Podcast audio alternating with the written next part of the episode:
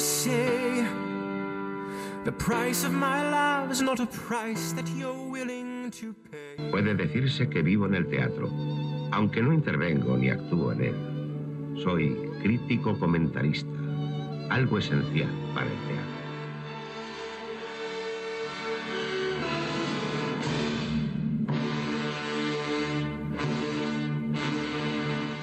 Lo que hay que ver.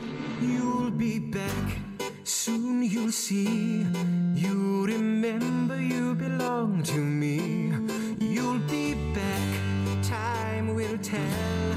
You remember that I served you well. Oceans rise, empires fall.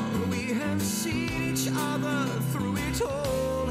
And when push Y abrir la puerta a Germán Castañeda supone hacerlo al teatro para público familiar, con mensaje, eso sí, también a la danza, a reflexiones en forma de arte, a música, un poco de todo condensado en los próximos minutos. Y todo con sello vasco en nuestros escenarios, además. Así que ya le saludamos, está por ahí Germán Castañeda, muy buenas, ¿verdad? Hola, buenas Mireia, ¿qué tal? ¿Qué tal? Pues bien, aquí terminando ya el año, encantada de saludarte. Y lo dicho, con muchas cosas que traes en, en, la mochila hoy, ¿no? Para el mes de enero. Sí, sí, muchos regalos de Reyes para que este mes de, de enero, el año, comience con, con buen teatro. Mm, bueno, pues eso es lo que nos hace falta. Y arrancamos con una propuesta, yo mencionaba, para el público familiar, el sábado 13 creo, ya pasadas las fiestas, el primer fin de después de la vuelta al cole, va a sonar más o menos así.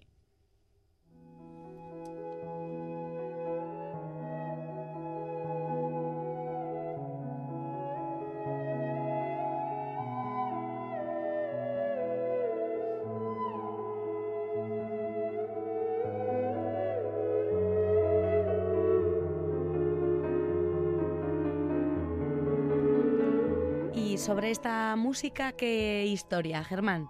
Pues eh, bueno, ojo con lo de público familiar, porque en realidad eh, Búho es una historia eh, sobre la amnesia y sí que tiene un componente plástico, estético muy potente, musical, como oímos, uh -huh. pero, pero bueno, no deja de ser una historia eh, dura y una historia eh, profunda sobre, sobre la amnesia. Uh -huh. Es el nuevo trabajo de la compañía Ticina, la compañía que forman el catalán Diego Lorca y el santanderino Paco Merino, uh -huh. que llevan 20 años ya como referentes del teatro contemporáneo en, en el Estado, y esto es lo más reciente que han hecho, como decíamos, de título Búho, que se podrá ver el 13 de enero en el Musique Barri de Guecho. Y, bueno, pues es un nuevo trabajo que sigue en la línea eh, muy marcada que ellos tienen y muy personal, donde, como decía, tiene mucha importancia lo visual, lo plástico, lo gestual y a la vez tiene mucha importancia cómo trabajan ellos, que es una especie de, no sé si llamarlo eh, periodismo antropológico, porque ellos lo que hacen es investigar el tema que quieren eh, tratar durante mucho tiempo, se suelen tomar una media de tres años por montaje, uh -huh. y, y, bueno, pues eh, a través de entrevistas, de convivencias con personas involucradas en los temas que quieren, que quieren tratar, pues se documentan de, de una forma eh, brutal, ¿no? Y en vez de crear pues un, un, reportaje periodístico o un documental, lo que crean ellos es una, una ficción teatral con toda esa, esa información. En, entonces, entonces, en este caso, han viajado al mundo de la amnesia, han estado en hospitales con profesionales, con pacientes, eh, para contar la historia de un espeleólogo, antropólogo forense que sufre un ictus y a partir de ahí pierde la memoria. Y, y lo que hacen es trasladarnos directamente a, a, su cabeza, al caos de su cabeza amnésica, ¿no? En busca, mm. de, en busca de recuerdos, en busca de pistas eh, inconexas en un principio que, que, le puedan ubicar que le puedan ayudar a saber eh, quién es, a entender su historia y así que el propio público la vaya, la vaya componiendo, ¿no? Entonces mm -hmm. es una forma muy original de, de contar una historia. Conocemos a, a, Pablo, a ese personaje que comentas, ese antropólogo forense, y lo que hacemos es bucear nosotros y nosotras en, en su mente, ¿no? Y en lo que le está ocurriendo tras ese mm, episodio de ictus. Tal cual, tal cual. Uh -huh. Yo no sé cómo es una amnesia porque no lo he vivido, pero me puedo imaginar que puede tener mucho que ver con lo que el público vive en, en esta obra, ¿no? Que, que, no deja de tener también, bueno, tiene importancia el texto, pero también, como decíamos, pues esa parte más poética, onírica, incluso en algunos momentos de, de horror, de, de, cierto terror, porque es lo que, lo que experimenta el, el mm. protagonista. El vacío, ¿no? Exacto, lo que siente, la, el miedo. La, la, incapacidad de conectar esos recuerdos, pues que pueden ser eh, deslavazados, inconexos eh, confusos, a Mm. veces desagradables, a veces buenos, y, y a partir de ahí tener que ir tejiendo de nuevo eh, tu vida para, para reubicarte, ¿no? que es lo que hace un- una persona que se recupera de, de una amnesia. Y, y ellos, eh, Tichina Teatro, lo hacen pues con una belleza, con una ambientación sonora y una música eh, maravillosas, un juego de luces, eh, o- juegos y trucos escenográficos preciosos, un trabajo de los dos actores, que son ellos dos, eh, Diego y Paco, que son bueno, Ujú. intérpretes, creadores, directores, lo hacen todo. Sí, y, sí, sí. y están, están estupendos, incluso el movimiento en escena casi llega a ser en algunos momentos danza, yo diría, vamos, de puro coreografiado que está. Ajá. Y bueno, es una forma de eso, de, de vivir muy a flor de piel y de una forma muy viva, muy realista, el, lo que puede ser esa experiencia con lo bueno y, y con lo malo, ¿no? Mm, Y también además creo que al público le hace despertar ya de este de letargo vacacional el que lo haya tenido y hay que estar muy activo, ¿no? Como, como lector prácticamente, porque al final el texto lo ha, lo ha escrito también Diego, el propio Diego Lorca Sí. y hay que estar ahí un poco pues leyendo la obra, ¿no? Y qué, está- Claro. qué está ocurriendo, qué nos muestran y qué quieren decir. Claro, muy, muy atentos como público, por, porque lo mismo que el personaje principal está totalmente desconcertado en todo ese proceso, pues eh, vamos a conseguir eh, que nos cuenten la historia de este personaje, pero a través de esas dificultades eh, que, tiene, que tiene un amnésico. No, es, un, no es un relato de, de la forma al uso, ¿no? Por, por así decirlo. Sí, sí. Bueno, pues habrá que estar atentos, atentas ahí en, eh, en las butacas y descubriendo eso que nos dibujan en escena, en este caso Tiziña Teatro, ese búho. Y ahora nos hablas de, de un trabajo que, que lleva ya tiempo ¿no? en la palestra, pero que lo vuelven a, a sacar. Es Barbecho y estará en Bilbao también ese fin de semana, el sábado 13 y el domingo 14. Sí, en la sala La Fundición, el, trabajo de Nacho Montero con su propia compañía de, danza, el bilbaíno Nacho Montero. Eh, y como decías, es un trabajo que, que, bueno, se estrenó hace 10 años también en La Fundición, donde se va a poder ver ahora. Y, fue un trabajo cumbre de, la compañía de Nacho y un trabajo que le, generó pues, un importante recorrido nacional, internacional. Estuvo en Europa, en América, hasta en Asia. eh, tuvo premios con su compañía y, y, bueno, eh, sin embargo, es un, un trabajo que, como el propio título del- de la obra, ¿no? Eh, Barbecho, pues, pues quedó ahí en Barbecho como, como quedan todos los trabajos escénicos al final después Hmm. de una gira, ¿no? Que quedan ahí, bueno, no están muertos, pero no se vuelven a representar y por eso nos parecía importante traerlo, traer aquí Barbecho porque es un, es un lujo que 10 años después de su estreno, 7 años después de su última representación en vivo, se puedan recuperar eh, piezas para el público que, que, bueno, que han merecido la pena, que han sido importantes y que mucha gente en su día se perdió o a la gente le puede apetecer volver a verlas o que pueden haber reposado en ese barbecho y volver ahora de otra forma X años después. Entonces me, me parece eh, de especial interés esto que hace la, la fundición, eh, recuperando este montaje que en la carrera de Nacho Montero fue, fue crucial y que ahora podemos ver, podemos ver de nuevo. Es un montaje que mezcla danza con, también con teatro de texto, dirigido por Paco Revueltas, que es un director habitual de teatro, de teatro vasco, más de teatro que de danza, y eso nos da la idea de que es un montaje que, bueno, que mezcla las dos, las dos cosas. ¿no? Nacho es, es bailarín, pero también está formado en interpretación.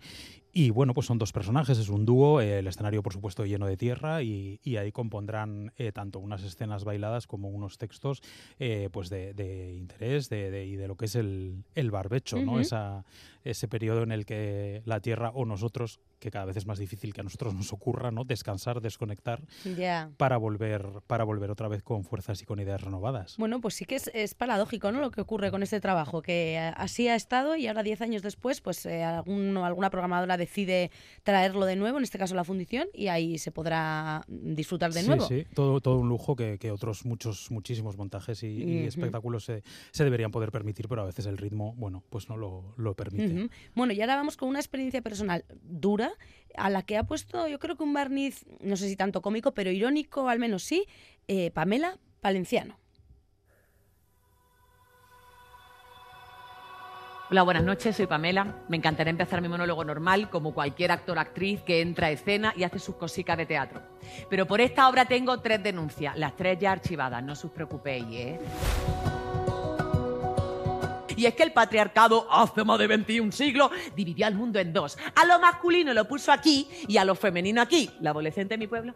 Ya, maestra, es que somos diferentes hombres y mujeres. No podemos ser iguales, maestra, porque yo ni machismo ni feminismo, yo igualismo. Mi hija me dice, mamá, tengo privilegios sobre los perros, mamá.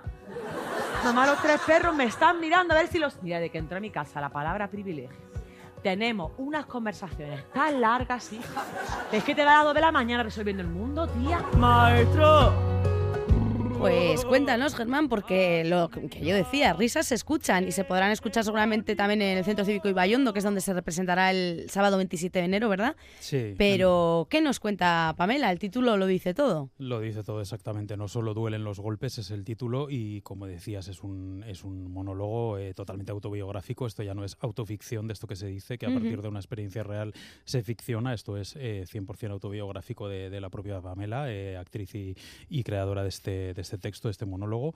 Es su experiencia personal de su primer noviazgo cuando era pues, un adolescente que acabó después de ese, a lo largo de seis años tornándose violenta, ¿no? sin que ella misma se reconociera como, como víctima. Entonces ella parte de ahí y como bueno pues como comunicadora como activista feminista que, que sí ha sido decidió convertir eh, hace 20 años ya esto primero en un proyecto que comenzó como exposición fotográfica que fue convirtiéndose en talleres luego en un monólogo y pues que ya lleva 13 años como, como monólogo sobre, sobre esta lacra sobre el terrorismo machista sobre la violencia contra, contra la mujer y partiendo eh, de su historia eh, personal y de su proceso de, de toma de conciencia y luego de sanación con su psicóloga cuando no tenía ni 20 años, ¿no? De hecho, ella dice que él no solo duelen los golpes, es una frase que ella robó de su, de su psicóloga, ¿no? Sí, le marcó, ¿no? Su psicóloga se la dijo en un momento dado, cuando ella quizás solo refería eso a lo físico, ¿no? Y su psicóloga ya le, le, hizo ver, pues eso precisamente, no solo duelen los golpes, ¿no, Pamela? Claro, y es lo que ella nos hace ver en este,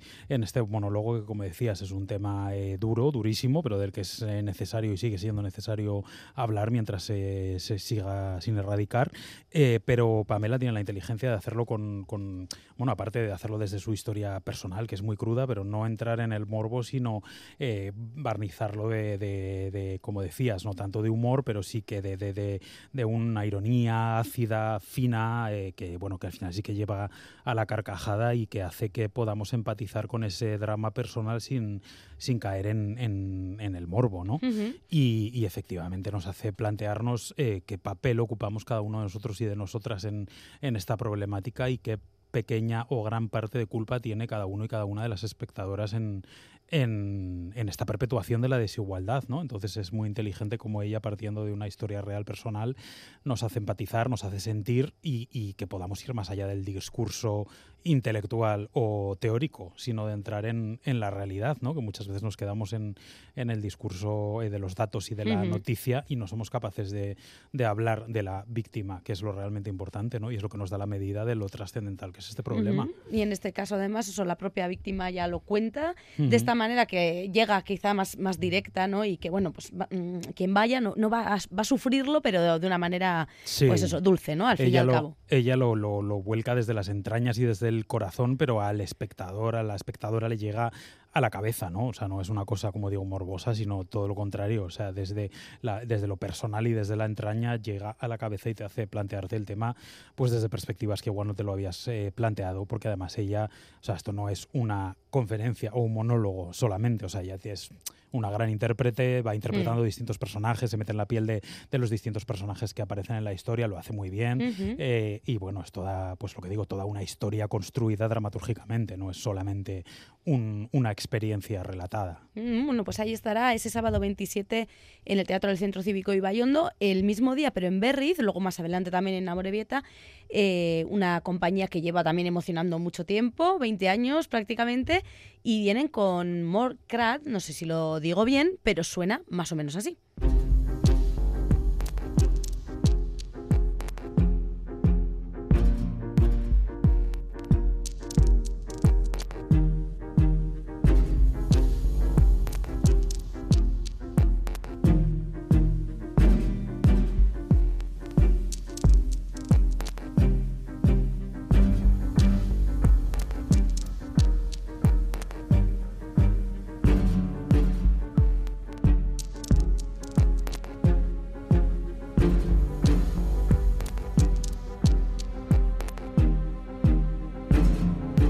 Y es que apuntaba yo si lo decía o no bien, el título en sí ya es un juego de palabras, Sí, ¿verdad, Germán? sí. Porque es eh, eh, habitación oscura, pero al revés, ¿no? De Dark Room. Sí, Dark Room en inglés es lo que te iba a decir. Nadie sabemos si lo decimos bien porque no, eh, no es nada a la vez, ¿no? Se O dice sea, es- como uno quiere, ¿no? Claro, Morcrad o Cada uno como puede. O sea, esto es Dark Room al revés, Murkrat, por así decirlo. Está claro que al creador le, le gustan lo de los juegos de palabras, pero yo creo que la propia compañía, ¿no? Ercha vendrá de, Ercha. de ese Asier Zabaleta, ¿no? Asier Zabaleta, Ercha, eh, juntar Er con Za. Quiero decir que le va esto y también le va el arte, porque 20 años lleva emocionando con, con estas reflexiones así estéticas, ¿no? Que propone sí, Asier. 20 años y más de 25 obras y, y, bueno, esta es la más reciente, como decíamos, eh, Habitación Oscura. Y, y es muy curioso porque a mí me gusta especialmente porque cambia un poco la trayectoria de Asier Zabaleta, eh, que entra a explorar nuevos terrenos, ¿no? que siempre ha sido más expansivo, más acrobático, eh, y ahora se va más por lo emocional, por lo emocionante, por lo oscuro, por lo sinuoso, y, y porque esta habitación oscura de lo que nos habla es de todos esos rincones eh, interiores que todos tenemos, ¿no? que no mostramos, que reprimimos, que guardamos en un, en un saco oculto y que no, que no compartimos, ¿no? pero que todos, que todos tenemos. Entonces es ahí donde indaga y a través de- del cramp, que es un estilo eh, de movimiento callejero de Estados Unidos eh, muy expresivo, ¿no? como, como que nació pues para liberar la ira, ¿no? como de raíz violenta, pues precisamente para liberar esos espacios oscuros que todos reprimimos, ¿no? Le va perfecto al, al tema. Y, y, bueno, es un elenco de, de seis bailarines internacionales, eh, una música potentísima, como oíamos ahí en ese, en ese trocito que hemos oído.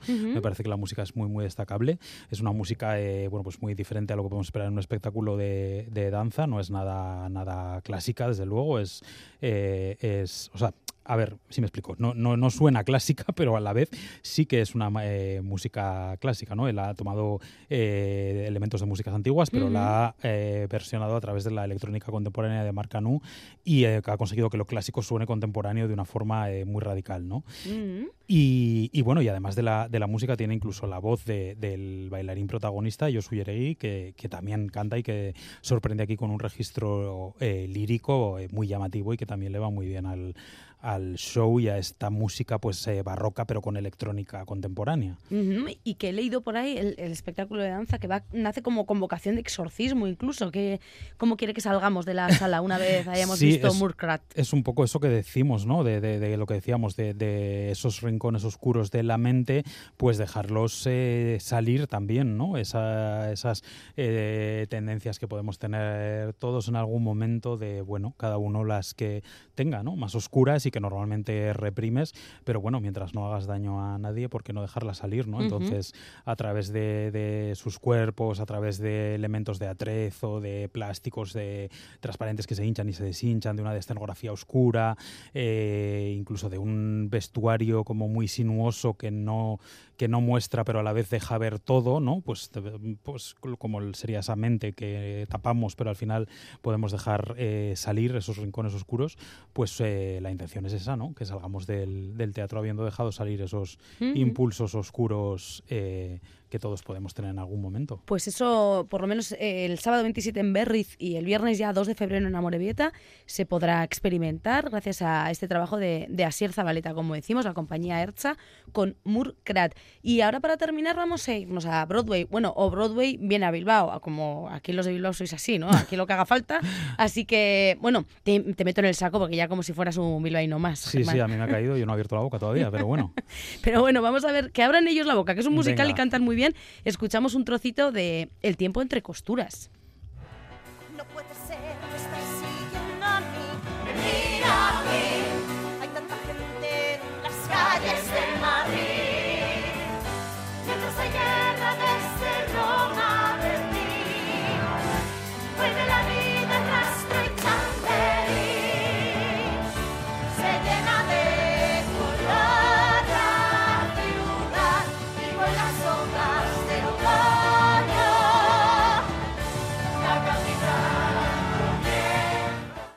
El tiempo entre costuras. No sé si te ha dado tiempo a ti a verla eh, en ese hace poquito que estuviste por musicales en esa mini gira Sí, sí. o en qué momento la has visto. Sí, sí, la hemos visto, la hemos visto y tengo que decir en mi defensa como bilbaíno que no solo va a estar en Bilbao, también en, a las afueras de Bilbao, en Donosti, va, a estar, va a estar en febrero. Ya en febrero estará primero en el campus de Bilbao, luego en el Victoria Eugenia de, de Donosti. Y, y bueno, como decías, es Broadway en el sentido de que es un grandísimo musical, una gran superproducción, eh, pero no es Broadway porque es producto 100% eh, del Estado, ¿no? O sea, Ujú. 100% eh, nacional español. Y es lo bueno que tiene y lo que a mí me gusta destacar de la productora Beon Entertainment, que lleva, tiene solo cinco años de vida y ha hecho varios musicales que, bueno, te pueden gustar más o menos, pueden ser más o menos acertados. Eh, el médico, La historia interminable, eh, Antoine, eh, que, era sobre el, el escritor creador del Principito, que ganó el Ah. premio Max en 2021. Ujú. Eh, y lo bueno que tienen es que apuestan por material original que ellos hacen, no iba a decir de cero, no de cero siempre, porque a veces son pues eso, versiones de libros, versiones de, de- de historias, de películas, de, de lo que sea, sí, pero como sí en que este son caso, ¿no? La eso, como novela. en este caso, que es la novela bestseller de María Dueñas, mítica del tiempo entre costuras, ¿no? Que ha vendido, pone por ahí 10 millones de ejemplares, no sé si tantos pueden ser, pero supongo que sí, porque se ha traducido a más de 40 idiomas, entonces me imagino que los 10 millones es una cifra eh, acertada. Pero bueno, eh, quiero decir que ellos crean de cero ese- esos musicales, o sea, estamos acostumbrados a que en el género del musical eh, se importe una franquicia de Broadway o del West End londinense y Beon Entertainment lo que apuesta es desde España por lo contrario, generar desde cero con, con, eh, equipo artístico y, y técnico eh, español producciones que luego se puedan vender eh, al extranjero o por lo menos puedan ser referente eh, a nivel del Estado. Y lo han conseguido pues eso, con ese Antoine que fue premio Max en 2021, con La historia interminable que está ahora mismo en Barcelona, con El médico que ha estado girando, que es el bestseller de Noah Gordon también.